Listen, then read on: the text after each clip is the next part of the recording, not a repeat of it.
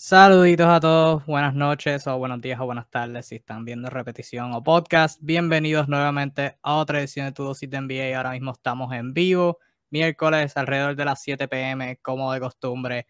Yo, Kevin Reyes, mejor conocido como Disfraz 05, en esta ocasión solamente acompañado, pero bien acompañado, debo decir, por mi compañero José Alzuru, mejor conocido como The King Ping. Alzuru, brother, hermano, ¿cómo te encuentras en esta bella noche? Feliz noche a todos, bro. Efectivamente, efectivamente, estamos muy contentos. Una semana más.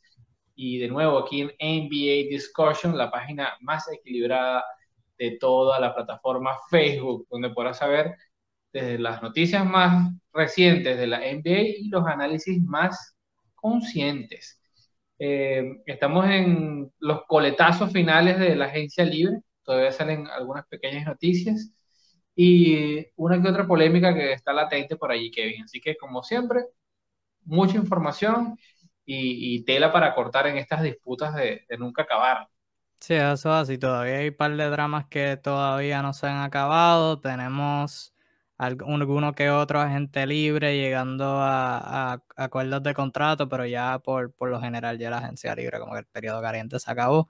Y nada, tenemos a personas inventando temas y hablando de ratings de 2K 24/7 porque no, no hay más nada de qué hablar, pero aún así pues tenemos este programa semanal planificado, así que siempre tendremos temas buenos para de qué hablar y temas versátiles. Eh, si tienen dudas sobre nuestra versatilidad, vayan a la transmisión de la semana pasada donde hablamos de Memphis por como media hora.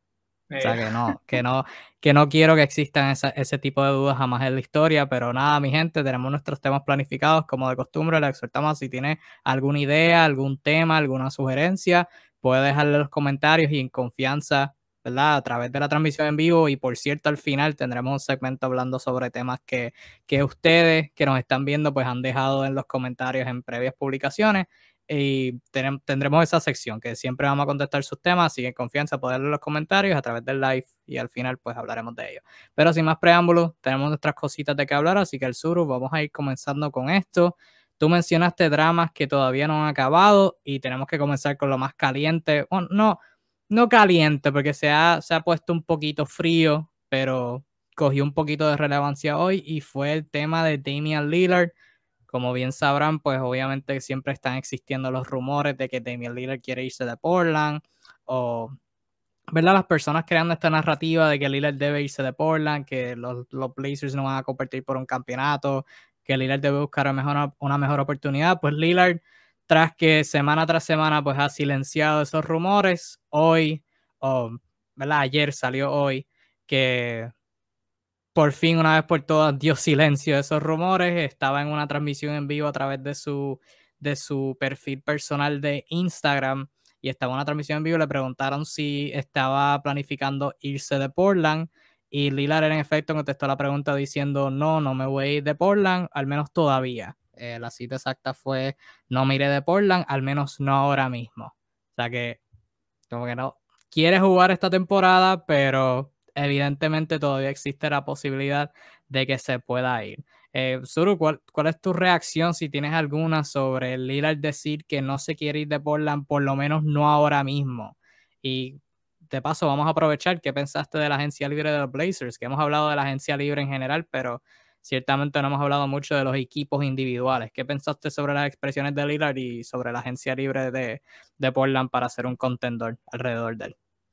Bueno, efectivamente, Kevin. En primer lugar, para añadirle pizca al fuego, un, usuario en Twitter eh, preguntó eh, que, apostaban a que Lila terminaba en los Lakers eh, este año. Y el mismo Lila respondió a apuesta un millón, lo cual no sabemos hasta qué punto es burla, hasta qué punto está dejando abierta la cosa. Así que hay, hay unos jueguitos allí divertidos para los fanáticos, pero no deben ser nada divertidos para la gerencia de los Blazers, que saben que tienen en Lillard al mejor hombre que, ha tenido quizás los últimos 20 años de la franquicia, y, y, perderlo se torna a ir directamente al foso de la clasificación, básicamente. Así que no es nada agradable. Sobre la agencia libre de, de Portland, hay muy poco que decir. Realmente fue una agencia libre horrorosa una de las peores, de, si acaso no la peor, tomando en cuenta el contexto en el que están y la situación tan, tan complicada. Eh, yo creo que pudiese hablar de, hablarse que es la peor agencia libre de, candidata fuerte a la peor agencia libre, porque está en una situación donde su estrella les exige más y lejos de igualar el nivel, parecieran estar empeorando. Entonces, eh, eso los pone en una situación bastante, bastante incómoda. Aparte, bueno, hay, un periodo donde hay cambio de, de hay muchas cosas en juego aquí, Kevin, y, y no me gustaría estar en este clima que se está gestando en, Portland. Si bien Lillard ha, dicho que se mantiene por ahora, por ahora, insistimos en el por ahora, eh, es una situación que pudiese terminar en, muchos lados y la mayoría de, las desviaciones que puede tener esta situación no son buenas para Portland. O sea, están eh, ahogados en cuanto al salary cap, no, no, es que están para nada, tienen flexibilidad en ella. Eh, su máxima estrella quiere, quiere, quiere competir y este equipo está luciendo más desarmado que el año pasado, eh, sabemos lo duro que es el oeste. ¿Tiene lo necesario para competir? Honestamente, hoy por hoy no lo tiene. No lo tiene Kevin y, creo que a mitad de temporada podemos ver nueva casaca, este, lo cual será algo raro, pero creo que las posibilidades son bastante, bastante altas. Sí, Portland lo que tiene ahora mismo es un equipo sólido. O sea, tú miras la plantilla de Portland y es un equipo sólido. Eh, realmente la temporada pasada pues, fue un poquito decepcionante, ¿verdad? Estaba en la primera ronda contra Denver. Denver estaba sin Jamal Murray, estuvieron sin Will Barton también y tras Lillard jugar brutal como quiera perdieron. Y esta temporada, y como tú lo mencionaste perfectamente, el contexto el contexto es clave en todo. Si tú miras la agencia libre de Portland sin contexto, ¿verdad? Si ignorando toda la situación, ignorando el drama, eh, pretendiendo que esto es una situación normal, tuviera una agencia libre, ok, o sea, no fue, no fue la mejor del mundo, ciertamente, pero en términos de, de terrible, pues no fue terrible. Sea, añadieron buenas piezas, firmaron a Ben McLemore, que jugó muy bien eh, con Houston hace, eh, la temporada antipasada con los Lakers esta pasada temporada. Cody Seller me encanta como suplente eh, de Nurkic si se queda ahí.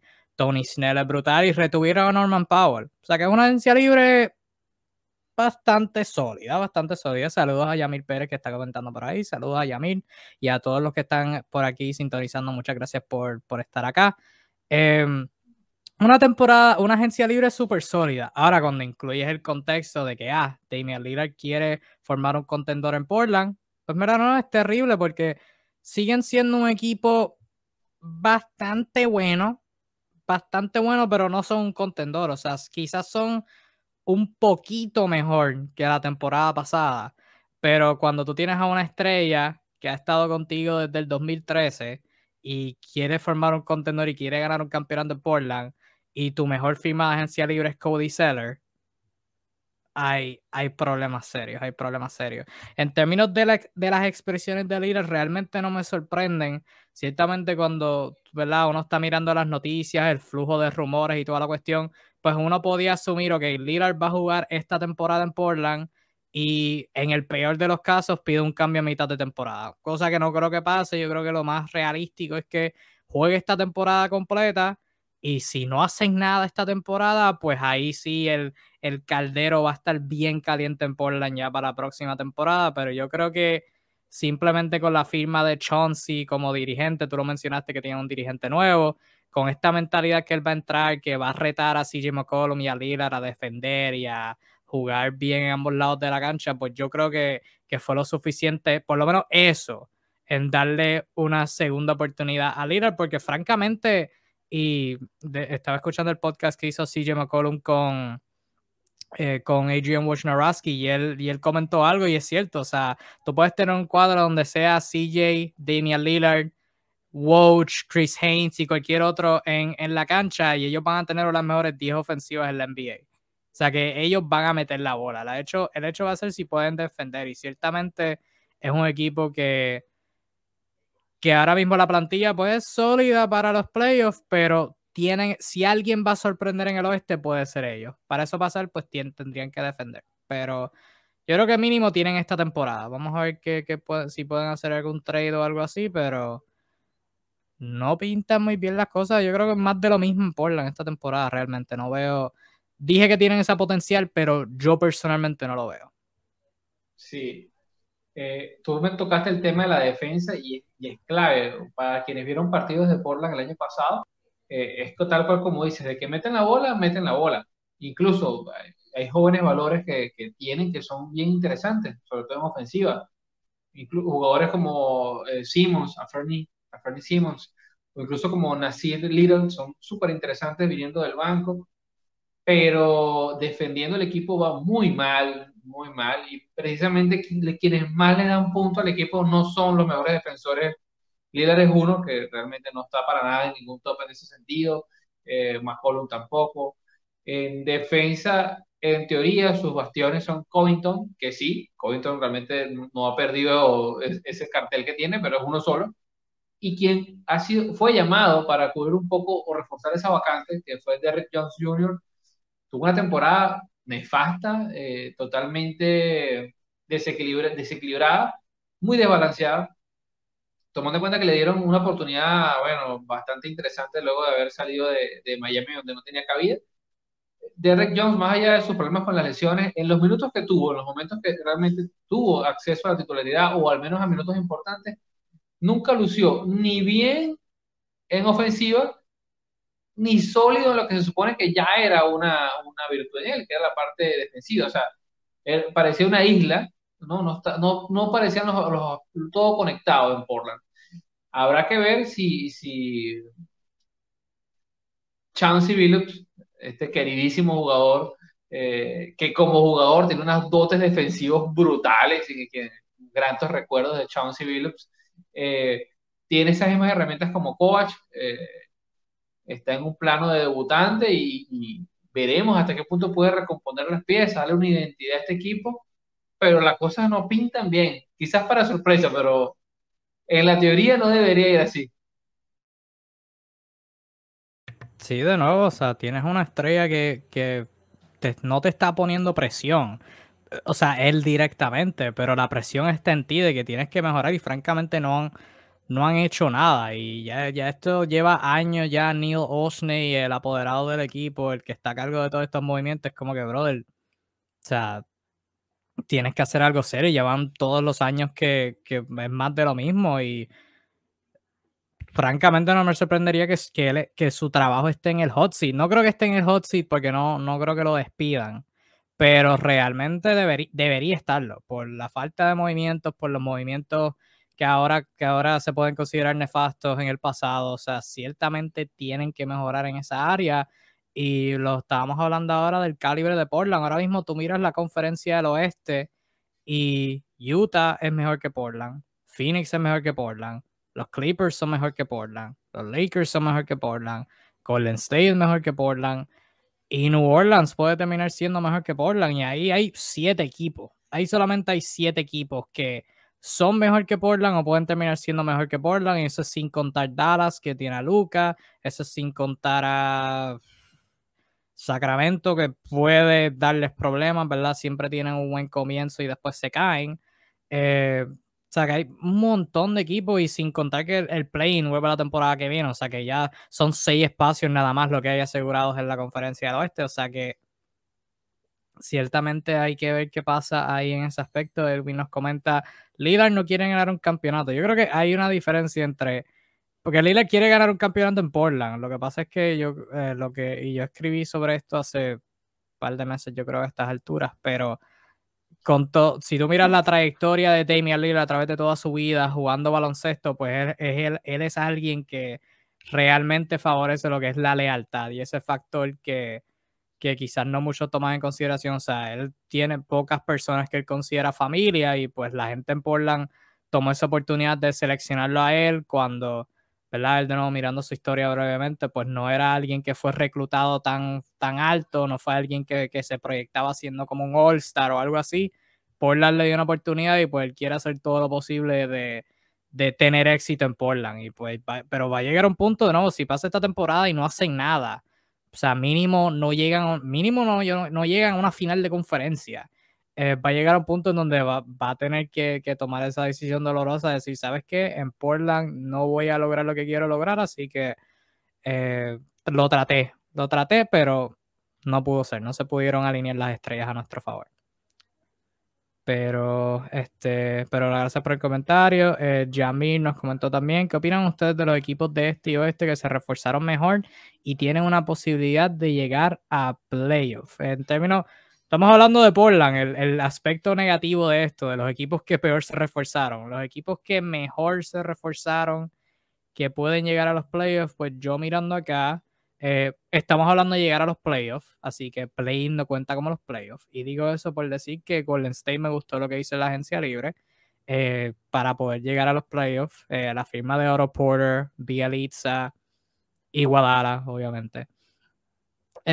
seleccionaron muy bien el draft. Me gusta Golden State como reforzó. Me gusta New Orleans.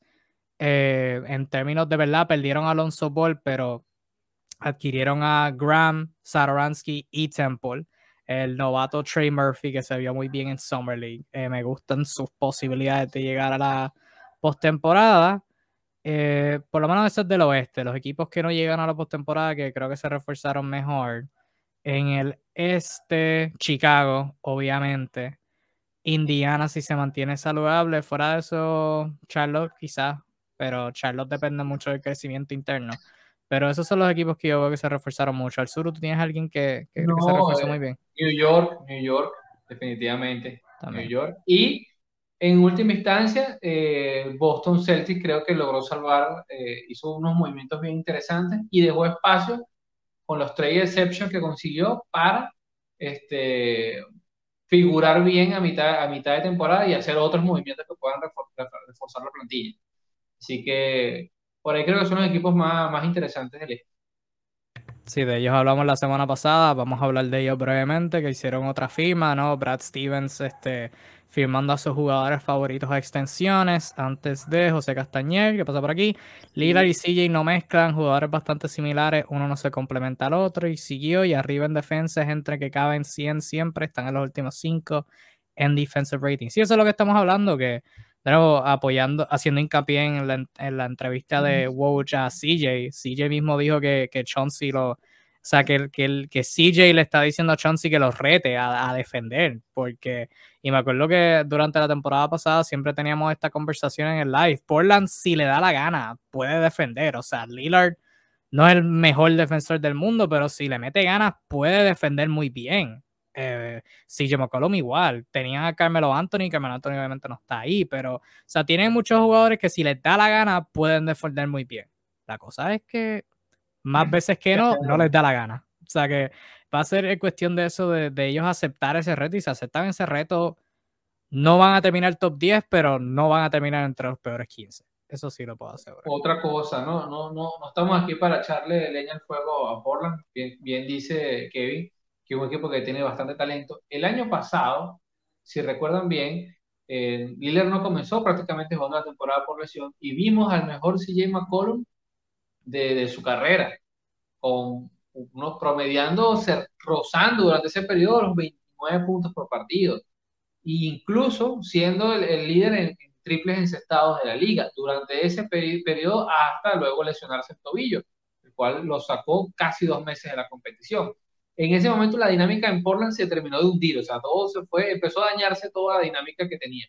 Se ve siendo un equipo que ganaba más de lo que perdía, pero bastante distante de, bastante distante de los machos alfas de la conferencia. Entonces, hay que ver, porque estos jugadores son geniales ofensivamente y pudiesen defender mejor, porque peor es difícil también hacerlo, ¿no? Pueden defender mejor, pero son equipos que se complementan. El CJ McCollum, que a veces no lo tomamos en cuenta porque la gran estrella es Lillard, ya no es solamente un driblador, sino ahora, hoy, hoy por hoy es un tirador también bastante eficaz. son jugadores ambos que, que, conforman eh, el, quizás uno de los mejores dúos de perimetrales de toda la liga, y eso es una realidad. Pero se necesitan muchas más cosas si quieres campeonar, y eso hay que, hay que decirlo también. Sí, llegó un punto de la campaña en donde estaban dependiendo de de, de, la, de, de Damian Lillard ser cosa de héroe. Hubo un punto donde estaba promediando como 40 puntos en un periodo de partido. Y pues es bueno, pero cuando él es el único que está haciendo algo productivo, pues ahí es donde entran los problemas. Y pues ciertamente también a través de los años Portland ha tenido lesiones. O sea, el año pasado no es la excepción, lamentablemente.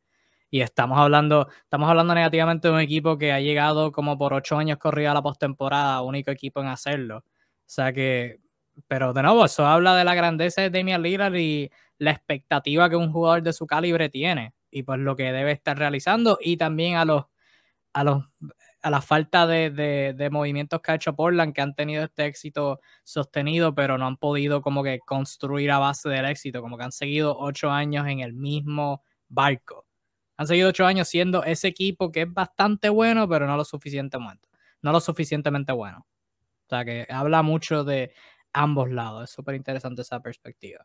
Eh, antes de pasar al próximo tema, Castañer también nos pregunta, ¿habrá algún equipo sorpresa este año como lo fueron los Knicks slash Atlanta? Yo, un equipito que podría haber sorprendiendo es Toronto.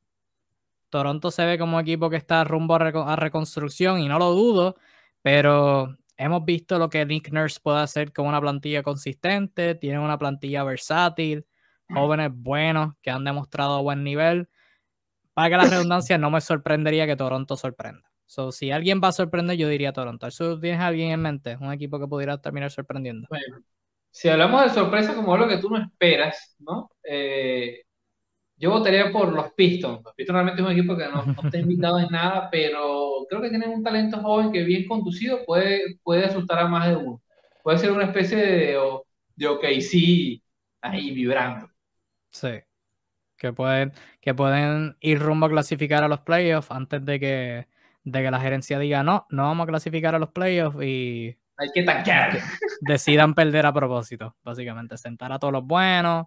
Alguien se lesiona y decir no, está fuera por el resto de la temporada.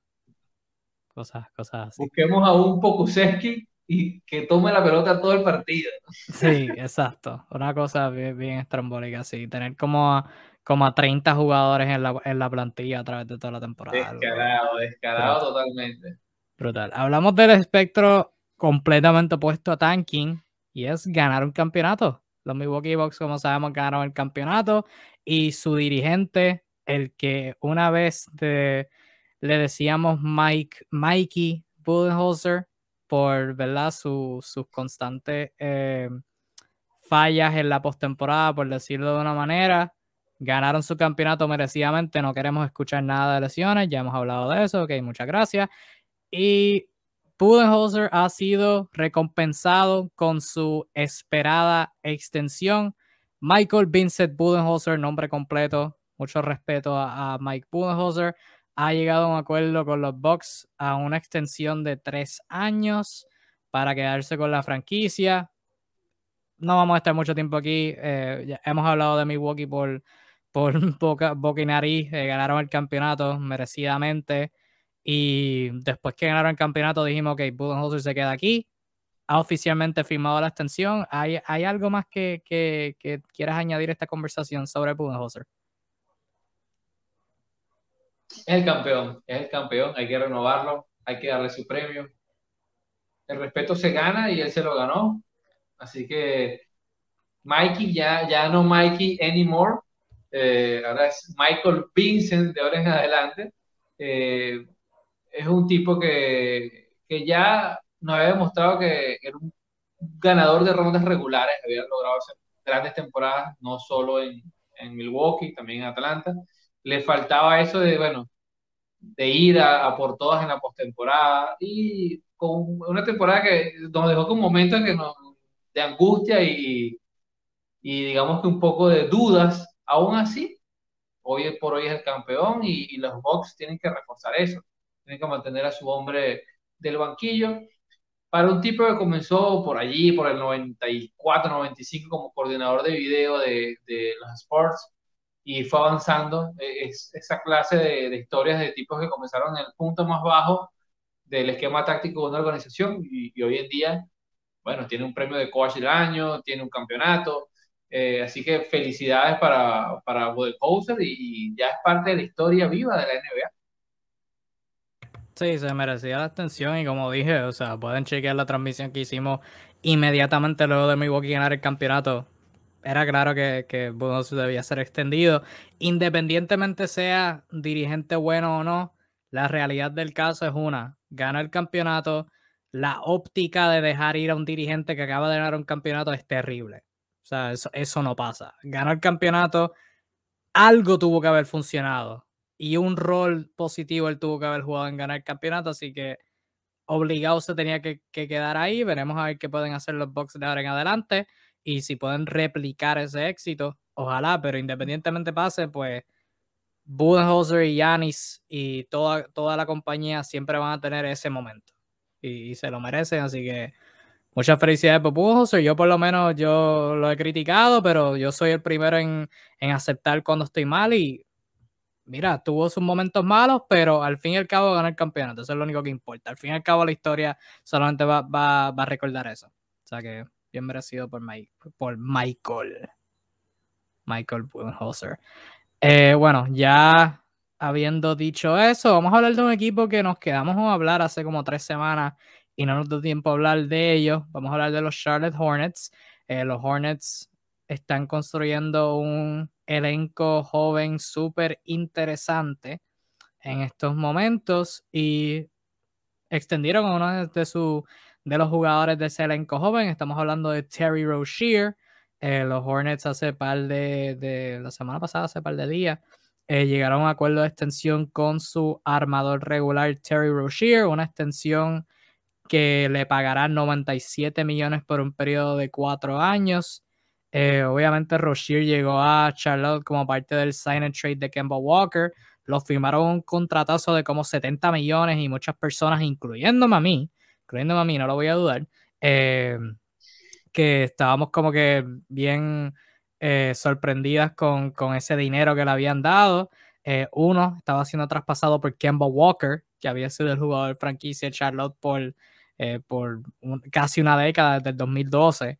Y le estaban pagando 70 millones a un jugador que eh, todo su tiempo en Boston fue súper inconsistente, sus porcentajes de tiro fueron súper inconsistentes, su habilidad de terminar en el aro fue súper inconsistente, pero llega a Charlotte y en Charlotte ha tenido muy buenas campañas, particularmente la temporada pasada, donde obviamente, y mucho mérito a él, acababan de añadir a la Melo Ball, que obviamente iba a adquirir esos minutos, Tenían a Devontae Graham, que la temporada anterior a esa había jugado muy bien, había sido la sorpresa de, la temporada. Y al crédito de Rozier, Rozier promedió 20 puntos, tirando 45% del campo y 38% en triple. O sea, por, por Marina, por súper lejos su temporada más eficaz en toda su carrera. Y los Hornets los retienen en esta, en esta extensión. 97 millones por cuatro años son aproximadamente 24 millones y medio anuales. Eh, mucho dinero, buen dinero. Eh, ¿Qué pensaste sobre la cantidad y la extensión en general? O sea, el concepto de retener a Terry Rozier y la cantidad que le dieron. ¿Qué pensaste sobre ese No, está bien, está bien, está muy bien. Eh, yo me sumo cuando tú dices que bueno, el primer contrato que, que recibió Rozier era de dudas porque efectivamente parecía mucho dinero para un jugador que si bien tenía momentos bastante calientes con el balón en mano, no pasaba de ser un jugador que, que era un reserva en, Boston eh, y tenía una, selección de, de tiro y, porcentajes malos. O sea, él nunca en sus tres años en Boston pasó más allá del 38% de eficaz, lo cual es bastante mediocre. Sus dos años en Charlotte, el primero muy bueno y el segundo mucho mejor. Eh, no ha perdido su faceta anotadora, por el contrario, la ha pulido, la ha mejorado. Eh, es un triplero consistente. Su capacidad de seleccionar para atacar el lado también ha sido bastante mejor, tomando en cuenta su, bajo, su baja estatura. Eh, y bueno, como pasador hace el trabajo. Si bien con la llegada de la Melo Ball, y ya el año pasado, la temporada antepasada, perdón, este, con, con, con, el auge que tuvo en su momento eh, Graham, él se ha ido llevando más a ser un escolta, un pequeño escolta, y cada vez es menos eh, manejador de bola y no ha desentonado. Entonces, ¿qué haces tú como franquicia? El tipo le está rindiendo, ha demostrado que puede mejorar, que puede pulir este, sus herramientas, tienes que premiarlo. En este momento Charlotte es un equipo que, que está apostando, no sé si bien o mal, pero está apostando a creer en sí mismo, ha juntado piezas, tiene jugadores interesantes en distintas posiciones de, de, la cancha. Y Rosier, ya prácticamente, sin hablar mucho, uno de los jugadores más longevos del equipo, con esos dos años que tiene. Eh, así que tienes que dar la oportunidad de seguir más. En cuanto a precio, si vemos lo que han pagado por otros jugadores con desempeños más discretos, creo que está bastante bien. O sea, Kevin, ahorita hay muchos jugadores que hacen mucho menos y están ganando lo mismo. Así que, ¿qué le podemos reprochar a, a, a Terry Rozier? Sí, ahora que, no tienen a Devontae Graham, que no tienen ese tercer armador eh, que merece esos minutos, pues Rozier ahora va a tener más auge. Sí, firmaron a H. Smith. Me encantó esa firma de H. Smith, pero H. Smith es un, veterano suplente, o sea, no es, no es más que eso, no es menos que eso. Así que ciertamente Rozier pues, va a tener más, ahora más, más oportunidades en ofensiva y un rol mayor y obviamente con, con el salario que le están pagando, pues la expectativa es que sea una de, las de las piezas eh, de ese equipo que Charlotte forme para ser un contendor al lado de la Melo Ball, que como tú lo mencionaste, pues son parte de un backcourt juntos. A mí en general me gustó la firma, obviamente acabo de decirlo bien que ha jugado Rozier, es excelente. Y lo que está haciendo Charlotte me gusta con la combinación de talento joven, obviamente la llegada de la Melo Ball, pues hace maravilla con, con, el talento que él tiene y de maximizar el talento que, que tienen alrededor de él. Pero, y quedamos en hablarlo, y no lo hablamos, así que lo vamos a hablar ahora. La firma de Kelly Oubre no me hizo sentido. Realmente no, no me hizo nada de sentido la firma de Kelly Oubre. Eh, no es ni siquiera el salario, el salario es whatever. Eh, es meramente la. Y no es ni la edad, o sea, que Libre tiene 25 años, es un jugador joven, aunque no lo pareciera. Eh, aunque parece que, que, ha tenido muchos años en esta NBA y ha estado como en cuatro equipos de esta altura, pero sigue siendo joven y sigue, sigue teniendo buen potencial a pesar de, de lo que muchos que lo vieron el año pasado en Golden State puedan pensar. Pero como que Ah, llega un punto y hice un video, si no lo han visto lo pueden ver después que se acabe este live, sobre mi análisis sobre mi análisis sobre la agencia libre de los 30 equipos. Y, y hice este punto en ese video hablando de Charlotte. Llega un punto en donde, en general, en general tener muchos jugadores buenos es un buen problema para tener. Porque si tú eres un equipo bueno y estás buscando competir, tienes muchos jugadores buenos, y ellos están dispuestos a sacrificar, bienvenido sea, o sea, bien por ti. Pero cuando tienes un equipo joven, que esos jugadores jóvenes necesitan tiempo en cancha para desarrollarse y son aleros, o sea que hay como dos o tres posiciones para ellos nada más. Y tienes como a, yo conté como a cinco que pueden tener minutos consistentes, que tuvieron minutos consistentes la temporada pasada en sus respectivos equipos, y todos son jóvenes necesitan ese tiempo en cancha, pues me hace como que rascar la cabeza y confundirme un poquito. O sea, vamos a, vamos a contar. Tienen a Gordon Hayward, que fue casi un All-Star, para tener sus minutos. Tienen a PJ Washington, que jugó muy bien como en ese cuadro pequeño. Ahora tienen a Mason Plumley, o sea que va, va, va a tener que jugar esos minutos de. Ahora, tienen a Miles Bridges, que también jugó esos minutos de alero del small ball, lo jugó muy bien.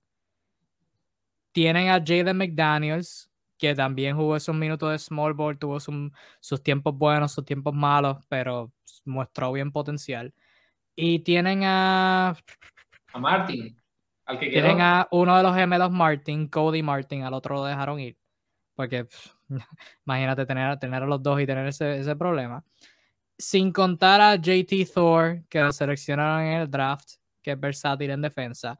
Sin contar a Kai Jones, que lo, que lo draftearon también. Sin contar a James Booknight, que encaja ese rol de escolta slash alero. Y sin contar a Kelly Oubre, que lo acaban de añadir. O sea, tienen como 6, 7 jugadores en esa posición de alero. Y mi cosa es que como dos como dos los va a tener que mandar al G League y como tres van a estar comiendo banca. O sea que es como que no, no más hace sentido esa, sea, es bueno que tengas eh, mucho talento joven, pero llega un punto donde tienes demasiado y se te acaban los espacios en la cancha para ellos que como que me confundo un poquito. O sea, me confunde un poquito la firma de Kelly Oubre Jr., pero no, ¿cuál es, ¿cuál es tu pensamiento sobre el conjunto de talento que tiene Charlotte y si tienen demasiado, si tienen quizás qué jugadores deben irse o si piensas que están bien? Mira, yo entiendo, entiendo tu, tu, confusión y es válida, porque efectivamente hay muchos aleros, hay muchos aleros. El problema que tiene es que yo creo, ¿no? Y es pensar que, que Charlotte ya no confía quizás tanto en el talento de ciertos jugadores jóvenes. Por ejemplo, eh, Monk, que lo dejaron ir, es más un escolta, o sea, lo usaron una cantidad de años, parecía ser este su, su mejor el año, el pasado, desarrollándose como tripero, y aún así no hicieron ningún esfuerzo en retener. Eh, Bridge es un alero algo corto de estatura, que ha sido un gran dunker, es un tipo potente, puede jugar la 4 eventualmente, pero parecía ser ya bastante distante del jugador que se esperaba quizás un potencial mayor al momento de draftearlo. Eh, lógicamente, cuando tú tienes a Gordon Hayward, que en teoría es tu 3-4 titular, tiene ese perfil y ese salario, ya todos sabemos que Gordon Hayward no, tiene tal vez 4 o 5 años que no juega una temporada completa, por las razones que fuesen, algo le pasa siempre. Eh, así que ya ahí hay media temporada que va a tener que tener quien la cubra. Y no lo digo al modo de chiste, realmente creo que ellos tienen que saberlo. O sea, no pueden contar con un tipo que no ha estado sano desde los 27, puede jugar una temporada completa cuando tiene 32. Eh, creo que la llegada de Kelly Obre llena muchos parches. Es un 3-4 también, ¿no? Con un gran basamento defensivo. Eh, y en ofensiva es bastante bueno. Yo sé que mucha gente tiene la, la espinita de Golden State, ¿no? de un tiempo para que hay fanáticos de Golden State Warriors. Muchos, si me están viendo aquí, sí, fanáticos. Pero si hacemos una, un, análisis bien claro, la primera mitad de, de, de Ure fue asquerosa. La segunda mitad no tanto. Fíjense que él termina con un porcentaje de cercano al 44% de, de tiros de campo lo cual significa que tuvo que haber mejorado muchísimo, porque él estuvo promediando su primera mitad sí, unos con 30 chistes. Sí, el, el, sí. Literal. La única manera que haya cerrado con sobre 40 es que haya tenido una segunda mitad demasiado buena porque fue horrible realmente el inicio y aparte lo desconectado que lucían las dinámicas ofensivas. Creo que el mayor temor que podemos tener es que, que le cueste, así como le costó en Golden State, amalgamarse. O sea, ¿qué tanto le puede costar? Porque efectivamente hay muchos, hay muchos gallos en un gallinero y todo el mundo está buscando su oportunidad.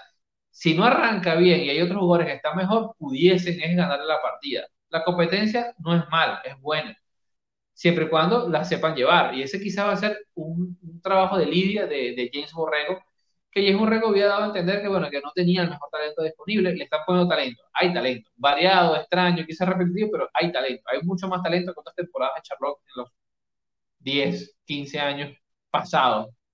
Me atrevería a decir que esta es la mejor plantilla que tiene Charlotte, hombre por hombre, que desde la época que estaba David West usando el uniforme de, de Charlotte. Eh, por lo menos, citabas a, a Kay Jones, que es uno de los chamos que trajeron del, del, del, draft. El tipo para mí es un centro. O sea, para la NBA de hoy, su estatura, su capacidad atlética está para jugar la 5. Ellos allí es donde tienen un gran dilema. Han usado PJ Washington durante muchos esquemas en, en, en Small Ball como 5. Y ese es el nicho que tiene ahorita para ganar sus minutos. Jugar las 5 bien, ya lo hizo el año pasado, bueno, mejorar allí. Está cortito de tamaño. Es un equipo que quizás le faltan centímetros. Eh, en, este punto, básicamente, el alero más alto que tiene sería Kelly Ubre. Eh, por lo demás, jugadores como Cody Martin, honestamente no les veo el talento de, para poder irrumpir. Eh, McDaniels es un, para mí es carnada de traspaso más adelante. O sea, si hay elementos para, para quizás cubrir, bueno, está la 2, donde vamos a tener que ver a, a que quizás se cuela por allí para buscar minutos de reforzar, pero no creo, no creo honestamente, Kevin, que, que la llegada de Uber sea un problema. Lo veo más como una solución. Mencionaste lo interesa algo interesante con lo de la competencia. Eso, eso sí trae bueno, como que no, no le permite a jugadores que como que se recuesten de sus minutos porque en cualquier momento los pueden perder. Y eso debe como que motivarlo. Sí, no, no sé, como que para mí yo creo que, que, el momento era dejar que esos jugadores se desarrollaran, porque tú miras a todo el mundo en la plantilla, aparte de Ish Smith, em, Gordon Hayward y Mason Plumley, todo el mundo está por debajo de 30 años. O sea, los mismos jugadores que estamos hablando que quizás no, no, no están a ese calibre de, de, de, ser jugadores de rotación en un equipo de playoffs, todos son jóvenes, o sea que todos le quedan espacio para crecer. Miles Bridges tiene 23, el mismo PJ Washington tiene 23, Book Knight acaba de entrar, eh, Cody Martin tiene 26, Jalen McDaniels tiene 23. O sea que todavía son jóvenes y tienen ese espacio para crecer, pero que quizás ese aspecto de la competencia le, le añade. Yo creo que menciono, haciendo hincapié en lo que tú mencionaste sobre la altura, yo creo que la solución es jugar mucho small ball. Eh, tienen opciones, con todos esos aleros versátiles, tienen muchas opciones. O sea que eh, yo espero verlos a todos en, cancha en algún momento de la temporada. Ciertamente yo creo que esa debe ser la expectativa. Y Luis Picorelli, que pasó por aquí en los comentarios, saludos Luis, también menciona un buen punto. Hablando Charlotte comenta, quizás quieren usar su salario en un futuro para parir salarios en un traspaso. A veces los equipos hacen eso. Sí, tienen mucho talento joven para juntar, lo, lo, hablamos de Memphis la, semana pasada. Eh, juntas, juntas muchas piezas jóvenes eventualmente no las vas a poder pagar a todas porque es prácticamente imposible. La juntas en un cambio, adquieres a alguien mejor que ese colectivo. También es una buena opción, pero yo creo que Charlotte todavía no está. Hacer quizás en uno o dos años, quizás estén en, ese punto de, de, de, de, hacer ese tipo de movimiento. Digo, todo depende del crecimiento de la Melo Ball.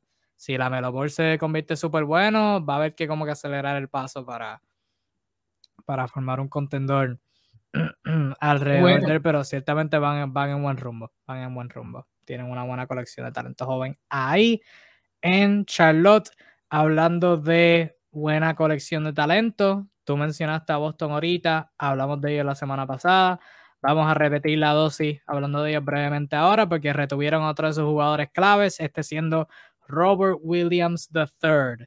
Eh, me da risa porque hice este comentario de que Brad Stevens entró como apoderado y le está dando extensión a todos los jugadores que, sea, está adquiriendo a todos los jugadores que él dirigió y que le gustan.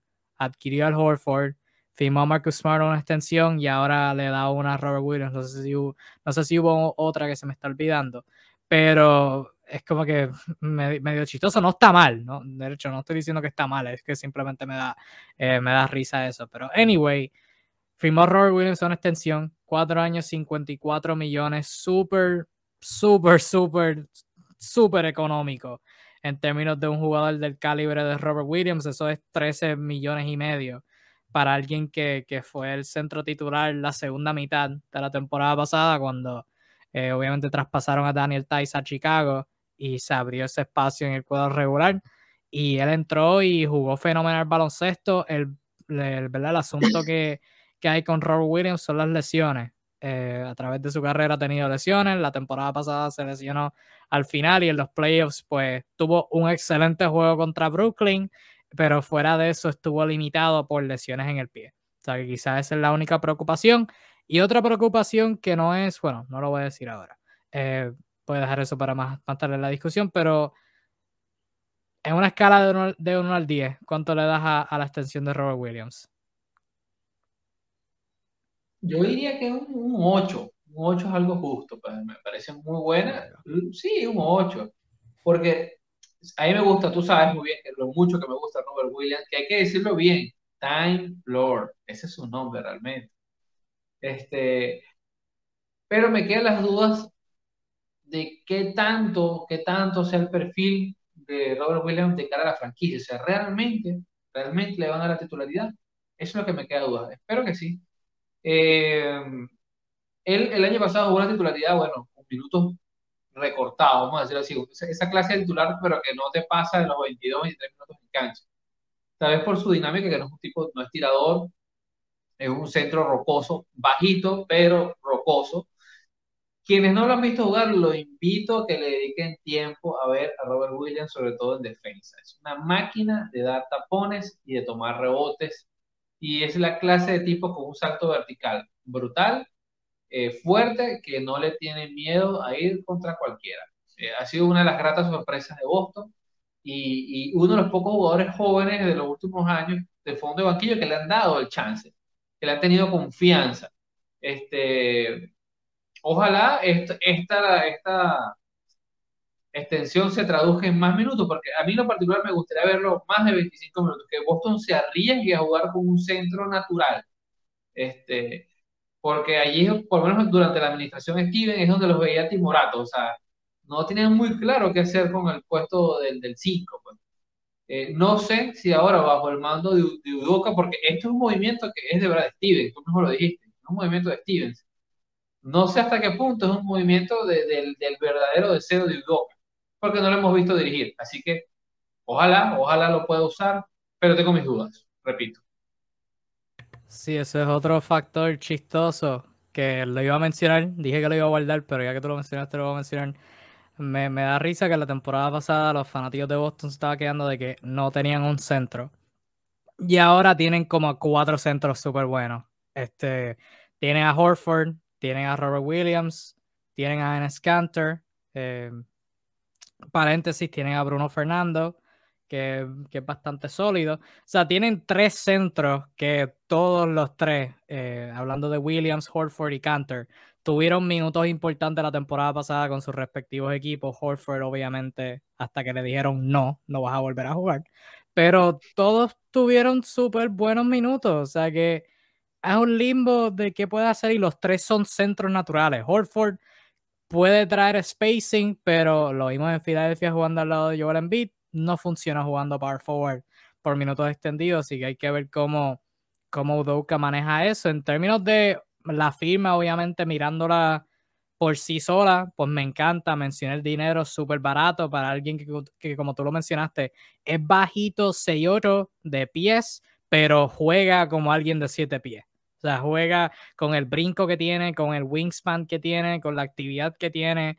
O sea, es súper bueno para alguien de, su posición. El problema está dónde encuentra sus minutos, porque ahora mismo proyecta ser suplente, que no es malo, pero como que en el futuro, ¿cuál va a ser su rol? Obviamente existen eh, las preocupaciones de lesiones, alguien de, de, ¿verdad? Alto, que es joven, que ha tenido problemas en las piernas, eh, o sea, esa, es usualmente ese patrón de jugador alto que tiene problemas con los pies, con los tobillos, con esas cosas así, usualmente no, no bajan el nivel tanto. O sea que va a ser bien interesante cómo, cómo fluye eso y obviamente el rol que, que vaya a tener este en términos de, del futuro del equipo y como tú lo mencionaste, el nuevo dirigente. O sea que, que va a ser bien interesante cómo funciona eso. Un punto que, que mencionamos cuando, al, cuando se anunció la, que Brad Stevens iba a moverse a la gerencia. Brad Stevens es un dirigente.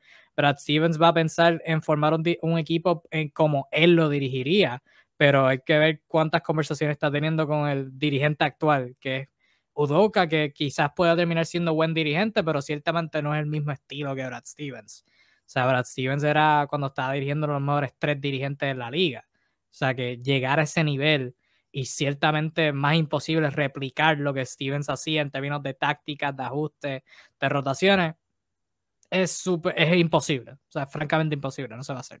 O sea, que va a ser interesante cómo, cómo maneja eso, pero me Robo Williams no me encanta al nivel que tú, pero me gusta el potencial que tiene y el buen contrato que le dieron, así que mucho mérito para Stevens ahí, que como lo mencionaste ahorita, lo mencionamos, en, lo estamos, estuvimos hablando en el live la semana pasada, tú lo mencionaste ahorita, con lo que han formado de extensiones, con el dinero que tienen asegurado, con los movimientos que hicieron de jugadores y con los trade exceptions que tienen, están en buena posición para reforzarse aún más cuando se está acercando lo que es el trade deadline y el próximo off-season, que tienen como dos trade exceptions que, que son elegibles hasta ese entonces. Eh, Matías Miñotti pasa por aquí. Saluditos, Matías. Nos pregunta: ¿Rondo vuelve a Lakers? No creo, no creo. Eh, Rondo, ciertamente dije que no vuelve a Memphis. No se va a poner una camiseta de, los Grizzlies en ningún momento. Estoy 100% seguro de eso. Pero volver a los Lakers no creo que ese sea uno de, uno, de sus destinos. Ya los Lakers tienen a Westbrook y Non. Ya la posición de armador está cuadrada. No creo que Rondo tenga un spot ahí. Sin contar a Malik Monk y a que, otros me estoy viendo en blanco. Este, Wayne Ellington, o sea, otros armadores que tienen. Están también situados ahí, pero ¿dónde tú crees que Rondo puede encajar? Eh, ciertamente no va, a estar en Memphis, tenemos eso establecido de una. Eh, ¿En qué contendor? Porque obviamente Rondo va, a querer ir a un contendor. ¿Tú ves algún contendor donde Rondo caiga? Honestamente, ahora no lo veo. O sea, no quiero ser cruel, ¿no? Pero creo que el tiempo llega para todos. Y creo que, bueno, tomando en cuenta el, mal año pasado, cuando tú tienes esta edad, no se le perdonan muchas cosas. O sea, si no eres consistente todos los años, basta que tengas solo un mal año para que los equipos te descarten. Por un tema de edad, riesgo, inversión.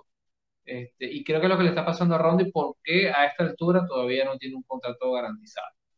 Eh, no tengo muy claro si realmente un, jugador, un equipo, perdón, de, calibre de, contendor, ¿no? Con esas palabras, lo tenga en mente.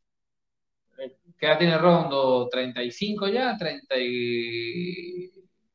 Sí, ¿no? 35, sí, 35. Sí, sí. Ahora la temporada que viene pues va a tener 36 a mediados. Es un tipo que si lo traes a tu equipo es porque necesitas un, organizador adicional. Este, no es un tipo que te va a hacer puntos nada por el estilo. No es su rol. O sea, ¿cuántos equipos hoy por hoy necesitan eso? Bueno, uno podría ser los Clippers, ya estuvo ahí, por ejemplo. Eh, así que hoy por hoy, si, si, nos podemos analizar uno a uno, no sé, no, no, no lo veo ninguno. Luis nos comenta, terminan Sons con su mejor amigo Paul. Sería el mega colmo. Sería el mega colmo. Sería yo, yo, ojalá, ojalá, pero también Phoenix tiene a Cameron Payne. O que no a Cameron Payne no le gusta eso. sí, no, no, no, no, no, no, no. Y créeme que, que si que salga, salga el rumor, Chris Paul va a entrar a la, a la oficina de James Jones y le va a decir, mira, canto de, canto de pip, o sea, tú firmas a Rondo y yo pido un cambio. o sea, no, no creo que, no creo que eso vuelva a pasar, pero yo creo que independientemente de encaje en un equipo o no, van a haber equipos que lo van a querer simplemente por el pedigree que tiene de campeón, por la experiencia, por, por, el, por el legado que tiene de playoff rondo. Va, va, a tener equipos interesados en él, por, como tú lo mencionaste, necesitan un segundo, tercer armador y obviamente es un jugador que 35, 36 años no va a ser consistente a través de la temporada regular, pero ese tipo de jugador que cuando lleguen los playoffs te va a ganar como uno o dos juegos. Y lo ha demostrado. ¿Sabes qué equipo, si le va bien, a lo mejor pudiese tocar esa, esa puerta? New York. Un equipo que quizás a mitad de año, si le va bien en el proyecto, pudiesen tocar allí. Sí, es buena. Luis pasa por aquí, pero dice que Miami le viene a la mente. O sea, equipos contendores que le falta un armador. Miami es uno. Miami, aparte de Lowry, tienen a Vincent, o sea, no tienen mucho, no tienen mucho, o sea, veterano aparte de, de Lowry, de Tucker, quizás Butler, pueden encajar ahí. Filadelfia, Filadelfia dejó ir, a George, dejó ir a George Hill, le hace falta un armador suplente, puede ser una posibilidad. Yo creo que con, lo que pueda pasar con Ben cualquier, cualquier base ahí puede entrar, ¿viste? también, o sea, Ron, no puede entrar y ser titular ahí, ¿Quién, quién sabe. Y tiene experiencia con Doc Rivers, Doc Rivers es dirigente. Eso se debe añadir también. Eh, no, yo no descarto, bueno, tienen a Smarty Schroeder, no sé, pero una, una, un regreso a Boston no creo que, que se pueda descartar tampoco. O sea, todas las puertas están abiertas y como dije, yo creo que alguien le va a dar la oportunidad. O sea, alguien como Denver que podría necesitar ayuda sin Jamal Murray, aunque la tuvieron el año pasado, hay que ver cómo se, si puede mantener esa consistencia.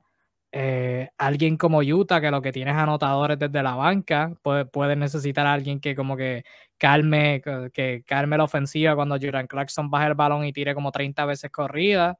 Puede necesitar ese tipo de jugador. O sea, Cualquier equipo contendor va, a buscar a Rondo, ciertamente. Yo lo, que yo lo que sí sé es que no va a ser en Memphis. Eso sí lo, lo puedo asegurar. Rondo no, no, va, no va a poner un pie en las facilidades de práctica de Memphis. Eso sí lo puedo asegurar. Pero saliéndonos de ese barco, ya con esto terminamos nuestros temas así que teníamos planificados per se, aunque eso sí, hemos ido contestando sus preguntas a través del live y ahora pues tenemos, voy a abrir este segmento eh, nuevo. Se llama Temas de la Gente. Y es que esto es lo que pasa. Como sabrán, yo tengo mi segmento semanal, a veces bisemanal. Estoy tornándolo más a que sea bisemanal ahora. Eh, para no tener esa presión de escribir consistentemente, que se llama La columna de mi gente, donde yo pongo una publicación, ustedes me dejan saber el tema y yo escribo sobre ese tema. Tan sencillo como eso. Y pues he tenido esa sección ya como un par de meses ahora, y lo que siempre pasa es que yo escojo un tema, escribo sobre ese tema, apunto sobre algunos de los temas que pueda escribir sobre ellos en algunos meses, pero la gran mayoría terminan en el olvido. La gran mayoría no nunca vuelven. O sea que para, ¿verdad? Para no gastar esos temas, porque son temas muy buenos, que pues, ¿verdad? Por ello de que uno, hay un tema más interesante o dos, otras personas le den like, más like a otro tema, pues simplemente se quedan en el olvido. Así que para que no se queden en el olvido, abro este segmento para que su tema, que es bueno, pueda tener esa oportunidad de, de ser contestado. O sea, ya sea pregunta, sea tema, este, pues voy a tener este segmento, temas de la gente, acepto nuevos nombres porque con este nombre no es nada creativo. Pero por ahora esto es lo que se llama, temas de la gente. Y si quieren eh, dejar un tema para nosotros hablar en esta sección, pues tienen una, una de tres opciones. Número uno, a través del live pueden comentar su tema, tan sencillo como eso. Facebook, este, facebook.com slash discussions. Eh, pueden dejar su tema en el live y lo hemos, con, hemos ido contestado todo el live, así que pueden hacer eso. Uno. Eh, dos, en la publicación que yo ponga, que sale todos los viernes preguntando por un tema, pueden dejar su tema en los comentarios y o escribo sobre él en un post o hago un video, que voy a empezar a hacer eso ahora. Eh, voy a hacer un video sobre eso mañana, sobre el tema que escogí de la semana pasada. O número tres, pueden entrar a nuestro feed de podcast, ya sea en Apple Podcast, Google Podcast, Spotify o cualquier otra plataforma de podcast, probablemente ya están ahí escuchando esto en podcast. En la descripción del episodio hay un email, kevinulisespr.gmail.com. Pueden mandar su tema por ese email. O sea, tienen tres opciones para que su tema no se quede en el olvido durante el live, en el post o por email. Tienen esas tres opciones para que sepan. Pero ya habiendo dicho eso, esta sección la vamos a estrenar hoy. Tenemos tres temitas para hoy eh, de parte de la gente. Así, y obviamente si tienen algún tema en lo que terminemos el live, lo pueden dar en los comentarios y en confianza le digamos a él. Anyways, habiendo dicho todo eso, vamos a comenzar. El primer tema viene de parte de Luis Samuel, Luis Samuel Eugenio. Y él pregunta, ¿puede Houston competir para al menos los primeros 10 puestos de playoff en el oeste? Al sur, ¿qué tú crees? Yo creo que no. Realmente, primeros 10 como que demasiada expectativa para un equipo que terminó viendo el récord peor, o sea, terminaron con el peor récord en toda la NBA. Primeros 10 es demasiado de, lejos de, aspiración, pero eso no es para decir que no puedan ser mejor. O sea, no los veo terminando peor. Yo creo que pueden estar entre 13, 12. O sea, la temporada pasada ganaron, ganaron 17 juegos. Yo creo que esta temporada pueden ganar 30. O sea, una mejoría de 13 juegos un montón. Eh, con, con el elenco ahora que tienen de Jalen Green, eh, juntándolo a Kevin Porter Jr., a Christian Wood, al Prince Sengun. O sea, tiene una plantilla muy buena. Eh, yo creo que puede mejorar y ser sorpresa en el sentido de no ser tan mal, pero primeros 10, demasiada aspiración. ¿Qué tú crees sobre Houston? ¿Pueden competir por los primeros 10 puestos en el oeste?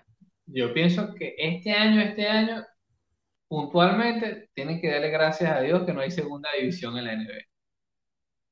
honestamente. ¿Hay jugadores con talento? Sí, sí lo hay, pero están, están pichones y son jugadores de mucha vocación ofensiva, muy desbocados, eh, con un IQ bastante discordante, así que esa potencia tiene que ser conducida. Eh, por allí queda John Wall, que no sabemos si realmente será material de, traspaso a mitad de año por su elevado salario, y que realmente es un equipo que claramente está en reconstrucción, está ahí como muriendo en su, muriendo como tal, como jugador y como estrella, o, lo que alguna vez pudo haber sido John Wall.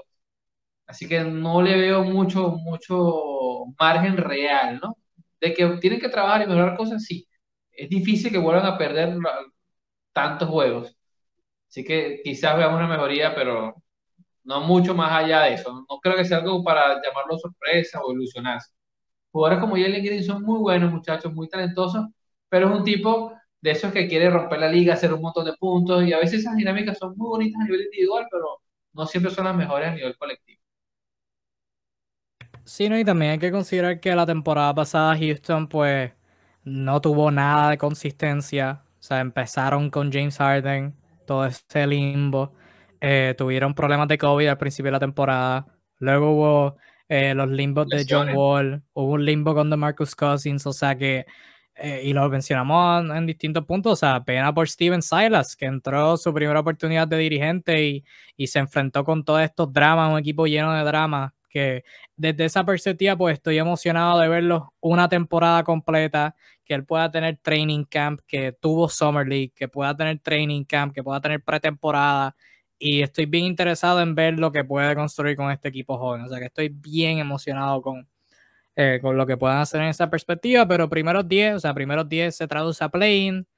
No creo, no creo. Definitivamente no, no, están entre los mejores 10 equipos en el oeste, pero este Luis Samuel, Luis Samuel Eugenio, muchas gracias por la pregunta. Próximo pasamos a Edwin Rodas, que nos pone el tema de expectativas para los Utah Jazz esta y próximas temporadas, ahora que Dwayne Wade es parte de los dueños. O sea que se refiere a que si quizás Utah tú los ves que puedan lograr algún tipo de, de, firma así mejor de las que han logrado en pasados años. ¿Crees que pueda haber un cambio de, de perspectiva ahora que Wade quizás, pues obviamente tiene conexiones, quizás pueda convencer a par de estrellas a, a firmar en Utah? ¿Qué tú crees del futuro de, de los Jazz. Ciertamente buena agencia libre que tuvieron, eh, firmando a Rudy Gay, traspasando por Eric Pascal. Tiene más versatilidad, pero realmente siguen siendo como que en teoría el mismo equipo del año pasado. Eh, pero, ¿cómo los ves esta temporada? ¿Crees que pueden replicar el éxito que tuvieron la temporada pasada? Em, o sea, éxito de la temporada pasada nos refería a un mejor récord en toda la NBA. ¿Y qué crees que puedan hacer en las próximas temporadas? de poder replicarlos, sí, creo que están en condiciones de poder hacerlo. como tal, creo que mantienen el núcleo, eh, mantienen el, sistema táctico sólido de Quinn Snyder y eh, suman un par de piezas bastante versátiles que le dan unos perfiles que, que no tenía, ¿no? Eh, así que por allí creo que el equipo tiene una ligera mejoría, ¿no? ya veremos más cómo vienen los demás equipos que, que, que quizás lo han estudiado y le conocen el paso. Eh, en cuanto a la firma de Wade y su influencia, la veo excelente a nivel de mercado, ¿no? Y esto es algo netamente, vamos a hablar un poquito de economía, ¿no? Utah ya hace una franquicia de un mercado muy pequeño a nivel adquisitivo, con un pésimo paso por las agencias libres, por ciertas condiciones culturales y climatológicas que tiene la ciudad de, de, Salt Lake City, que es la capital del estado de Utah. Esto es un poquito aburrido, muchachos, pero hay que explicárselo. Es una ciudad que mantiene una temperatura cercana al bajo cero todo el año, está en el centro de la América profunda, este, casi que en medio de las montañas, en una ciudad con una eh, rica cultura mormona, que digamos que es un cristianismo algo conservador, y esto va un poco en contra de ciertas dinámicas culturales de las estrellas o el estrellato de la NBA y de cualquier liga deportiva profesional. Entonces, esa combinación no ha sido muy buena. Sin embargo, pese a nadar a contracorriente, Utah es un equipo que históricamente tiene un récord positivo, un equipo que siempre está luchando y que ha mejorado, ojo, ojo con esto, ha mejorado eh, el valor real de la empresa. O sea, como tal, hace casi dos años en la franquicia, los dueños que la tenían durante más de dos décadas vendieron por poco más de dos millones de dólares la franquicia, lo cual es un precio bastante bueno este, más tomando en cuenta el mercado pequeño en el que se encuentra. Eh, la compró un tipo natural, un millonario del mundo de la tecnología natural de Utah, y ha trabajado mucho en cuanto a la mercadotecnia de la, de la franquicia. Que un tipo conocido, famoso, como Dwayne Wade, se interesa, se interesa y, compra acciones de Utah, te dice que la gente eh, ha hecho bien el trabajo que ha logrado tratar de posicionar en el mapa comercial de Utah y eso se refleja en fanaticada, en tratar de ver a Utah como una franquicia importante dentro de la liga. Entonces, ¿qué es importante? Sí, porque te mantienen las noticias en el tapete en visibilizar más un equipo que históricamente está allí compitiendo año tras año, pero que no tiene una legión de seguidores. Fíjense que Golden State Warriors es una franquicia históricamente perdedora, pero los últimos años buenos lo han puesto en el mapa mil por mil porque son de California. Y eso, volvemos a lo mismo. Ahorita hay un montón de fanáticos de los, de los Warriors que no sé de dónde salieron. Utah tiene 30 años siendo competitivo y cuando tú ves una persona con una familia de Utah es de Stockton y Malone. Entonces, a eso es lo que quiero que entiendan cuando se habla de visibilizarlo. El hecho que Dwayne Wade, que Flash, haya decidido invertir en Utah, te dice que la franquicia está haciendo las cosas muy bien. Pasitos de hormiga, pero van por muy buen camino.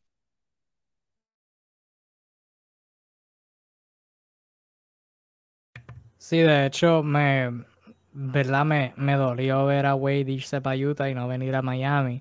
Eh, no sé qué, qué pudo haber pasado ahí en términos de, de quizás negociaciones entre Wade y, y Mickey Harrison, el apoderado de Miami, pero este, el dueño de Miami, mejor dicho. Pero nada, eso ya está en el pasado. Eh, lo que sí, lo que sí es que definitivamente Utah, el futuro de ellos se ve brillante. Obviamente sin, o sea, sin contar la presencia de Dwayne Wade con Donovan Mitchell y Rudy Gobert, ese dúo eh, que, verdad, es fácil olvidar ahora, pero cuando, cuando empezó la pandemia habían fuertes posibilidades de que se, se, se dividiera, de que la franquicia tuviera que escoger uno por encima del otro, por, ¿verdad? Lo que pasó con Gobert, que, que contagió el virus y pues este, pues, ¿verdad? Contagió a Mitchell y hubo este de bochinche que no se cuide de toda la cuestión, pero pudieron arreglarlo Ambos están firmados a extensiones sumamente lucrativas eh, por, por, los próximos años y tienen una plantilla muy buena alrededor de ellos. Eh, la temporada pasada, pues, terminaron con el mejor récord en la NBA por una razón y no fue por suerte. O sea, su ataque fue súper versátil, su defensa bajo Quinn Snyder ha sido de las mejores 10 en toda la NBA desde que Quinn Snyder está ahí, desde que Quinn Snyder pisó, puso un pie en Utah. Siempre la defensa ha sido sólida y ahora que la ofensiva está súper letal, pues me encanta lo que, lo que están haciendo. Ciertamente no creo que firmen esa estrella. O sea, si estamos hablando de una firma de superestrella, no creo.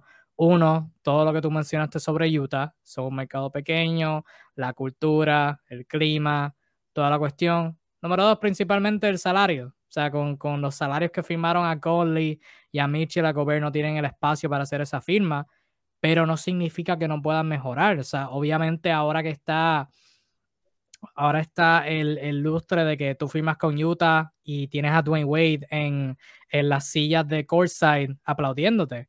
Eh, o sea, eso, mucho, eso es fácil, eso es súper bueno para convencer a dos o tres jugadores a querer ir a Utah. No van a ser superestrellas porque las superestrellas pueden hablar con Dwayne Wade aunque no estén en su equipo, pero ciertamente jugadores de rol, jugadores de impacto, pues que quieran tener ese tipo de relación pueden hacerlo. Y ni se diga el, la mejoría interna. Donovan Mitchell, alguien que irónicamente ha sido comparado con Dwayne Wade. Ahora tiene a Dwayne Wade, que la temporada pasada llegó a mediados de la temporada, pero salen múltiples, múltiples fotos y videos de Wade dirigiendo a Mitchell, o sea, mejorando, haciéndolo mejorar su juego, mejorar su IQ. Alguien que cuando entró a la liga, pues era visto como que una, una escopeta, como que alguien que, que, lo único que hace es tirar. La temporada pasada, pues mejoró su habilidad de, de, de su primer instinto no ser tirar siempre, que pueda hacer el pase extra. O sea, no es un playmaker per se, pero si tú lo doblas, va a hacer el pase extra y va a tener el hockey assist, o sea, el pase que lleva, una asistencia, ese tipo de cosas. O sea, que la mejoría interna ni se diga. Eh, para la temporada que viene, obviamente todos los equipos van a estar saludables. Los Lakers están súper buenos. Phoenix alcanzaron su potencial y ahora tienen una temporada completa de conocerse. O sea que mejor récord en toda la NBA no creo que vuelva a pasar. Este, y obviamente tienes a Brooklyn que también puede hacer competencia en ese departamento. Pero ciertamente van a seguir siendo un equipo muy bueno en el oeste por todos los años que vengan ahora. Y ciertamente, pues van a ser un equipo que, que en algún año puedan llegar a una final. O sea, no estoy diciendo que lo vayan a hacer, pero pueden hacerlo. O sea, tienen el potencial de hacerlo. Siempre van a estar ahí. O sea, bajo Quinn Snyder siempre han sido consistentemente buenos. No me sorprendería que de uno en, que de siete temporadas, una den un palo y en a la final. O sea, no está fuera de, de las posibilidades. Eh, Luis Picorelli pasó por aquí hablando de Utah y comenta si se mantienen sanos, quizás puedan llegar lejos en playoff. Tienen un centro ganador del premio al mejor defensor. Tienen para mí dos sexto hombres muy buenos y tienen a Mitchell que es excelente. Hay que ver cómo le afectó mentalmente los rumores de cambio de los jugadores que se mencionaron en ese momento que no recuerdo su nombre. No recuerdo jugadores el rumorados de cambio. Mitchell y Gobert que en su momento pues tuvieron su, su, su drama, pero ya eso se arregló y tuvieron muy, muy buena química la temporada pasada. Algo curioso que acabo de notar a propósito del comentario de Luis. Él hace, él hace bien en mencionar que hay dos jugadores que son sexto hombre, y es verdad, porque antes de Clarkson, Joe English fue su sexto hombre, fue el sexto hombre del equipo, o sea, ha jugado su perfil. lo hace muy bien cuando viene del banco, de hecho. Hay gente que incluso dice que lo hace mucho mejor cuando le dan, abre, abre los partidos. Este, eso es un tema interno en Utah.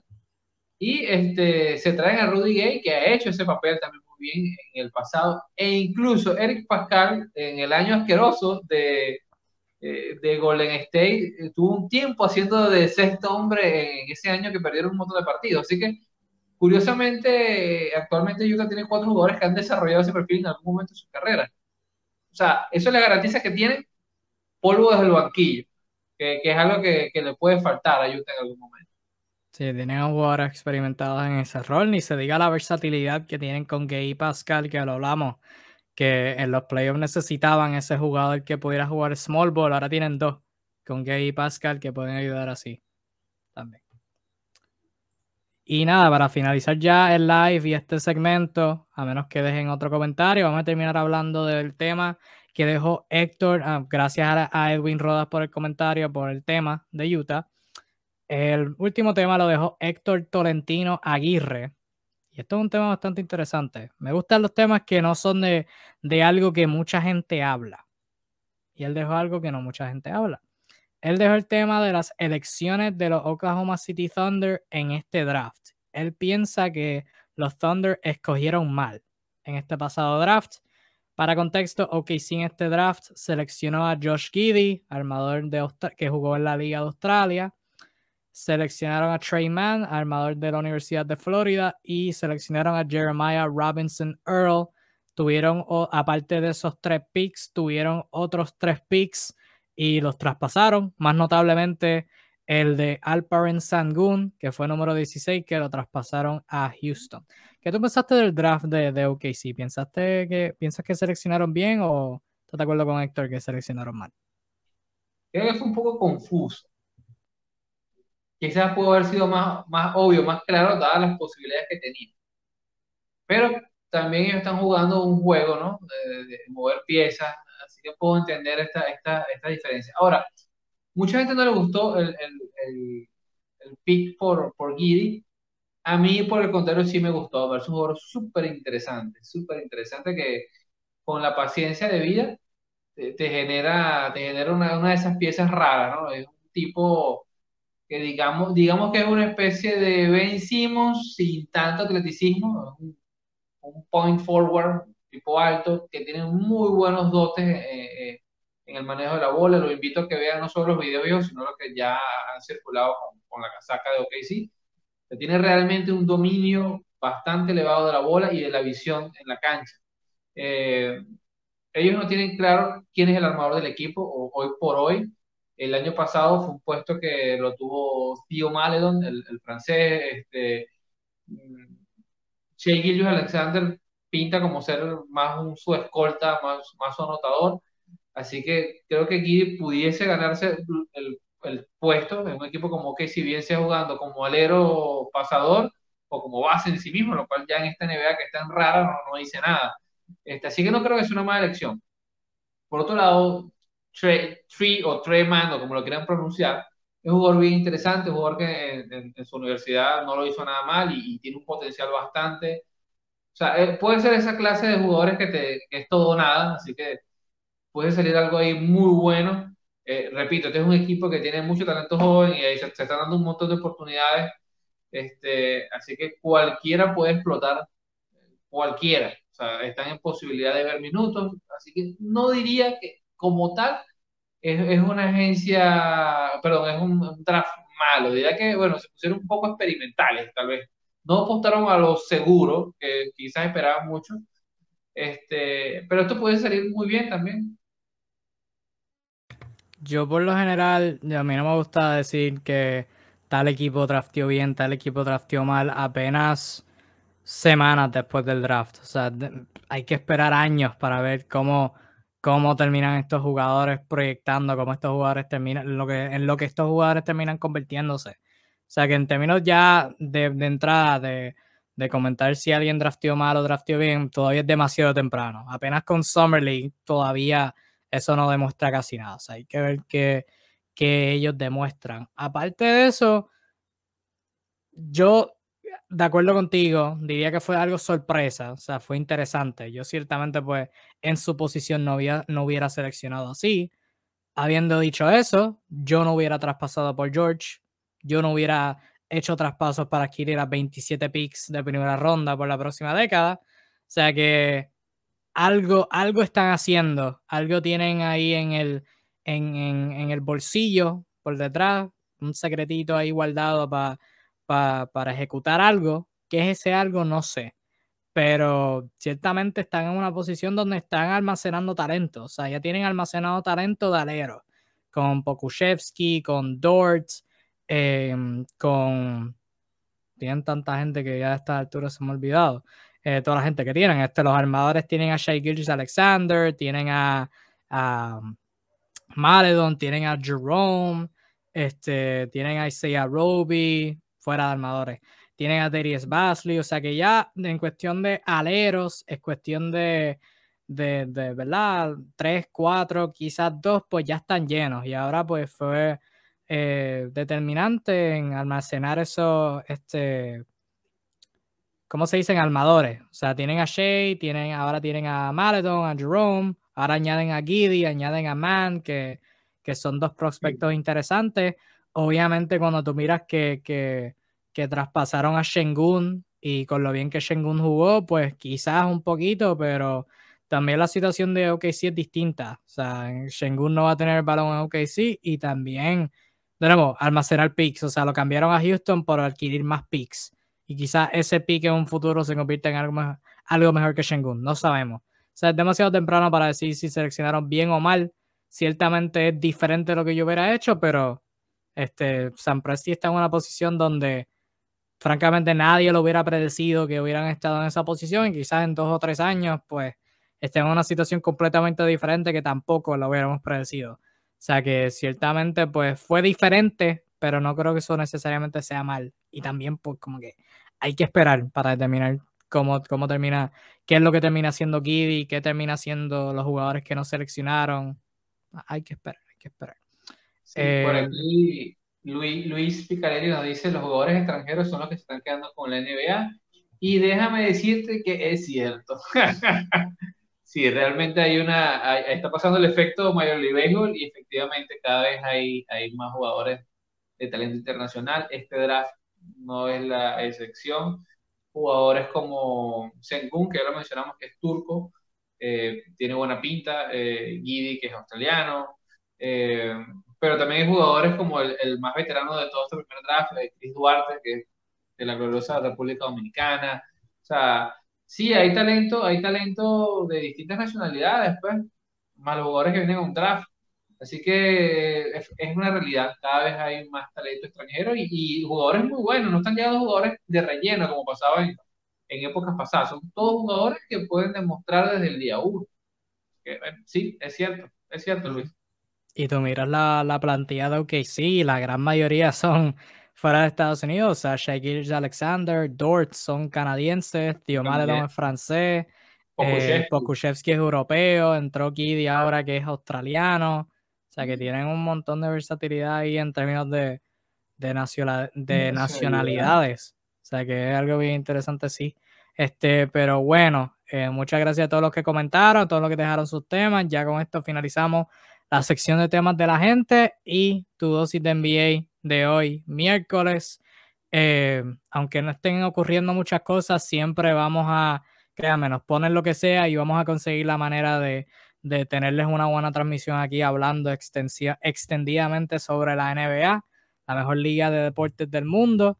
Y nada, como de costumbre, volvemos todos los miércoles para los temas. Si quieren que hablemos de su tema, pueden entrar a la transmisión miércoles 7 pm, todos los miércoles a las 7 pm aproximadamente. Pueden dar sus temas en los comentarios, pueden poner sus temas en los posts de NBA Discussions, en los que yo pongo buscando temas, en cualquier otro, lo que sea. O pueden mandar un IR a arroba gmail.com